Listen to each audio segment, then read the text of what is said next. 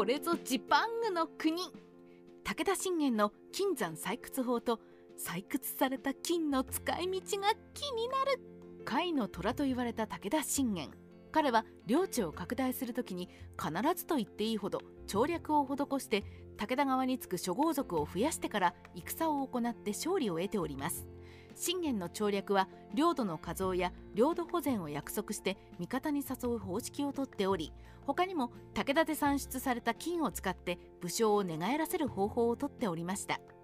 当時の武田家は金山をたくさん保有しておりガツガツ掘っていっぱい金を産出している状態でゴールドラッシュと言っていい状態でした。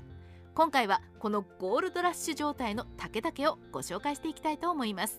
甲斐武田家に存在していた金山とは？甲斐武田家が金山開発を行ったのは信玄の父である信虎からです。しかし信虎の時代はまだ金山発掘の技術が発達していなかったためあまり金を採掘することができませんでした。本格的に金山開発を始めたのは信玄の時代からで当時の甲斐武田家には多くの金山がありました。代表的なものでも9個も金山を保有しており多くの金を産出しておりました。武田家の金山採掘法とは？武田家は多くの金山を保有しておりましたがただ保有しているだけでは金を生むことはできません。金を採掘するには金山に入って採掘しなくてはなりません。武田家では金山を掘る特別部隊が編成され金掘り衆と呼ばれておりました。彼は金山に入ると山を掘りながら金を採掘して持って帰ってきます。その後金山衆が持ち帰ってきた金を配布基金と言われる精錬法を持って碁石のような金にして流通させていたそうです。この金山衆たちが持ち帰ってきた金を製造した碁石のような金を甲州金と言われるようになります。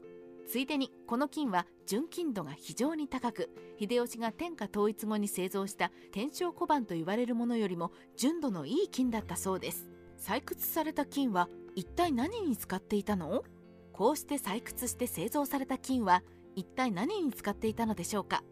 多くは武田家が中央政府に対して献上するための金として用いていたようです。また領土内に点在している自社などに寄進するために使っていたようです。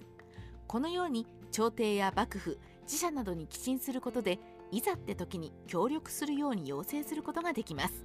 また幕府や朝廷には官位や戦の和睦などの仲介役として要請することもできたでしょう。このような用途の他に武田家が武将や諸豪族を味方に引き入れる時にも使われていたのでしょう。さらに戦国時代に到来した新兵器である鉄砲の購入にも非常に役に立っています。鉄砲は当時非常に高価で鉄砲だけでもとんでもない金額でした。そして鉄砲を発射する玉薬などは日本で生産することはほとんど不可能であったことが原因で海外から輸入するしかなく鉄砲本体よりも高くとんでもない値段がつけられます。しかしゴールドラッシュに突入していた武田家は甲州金などで楽々と買うことができたそうです。これらの他にも刀や槍馬などを購入する際にも使っており貨幣経済が正式に成立していない戦国時代でも武田が生産した金は非常に効果的な役割を果たしており武田家の経済を支えておりました。戦国史ライター黒田蓮の独り言。信玄時代にはゴールドラッシュと言っていいほどの金が産出されていたので金に困ることなくいろいろなところに多くの金をばらまいておりましたしかし信玄の死後武田勝頼の時代になると一気に生産量が低下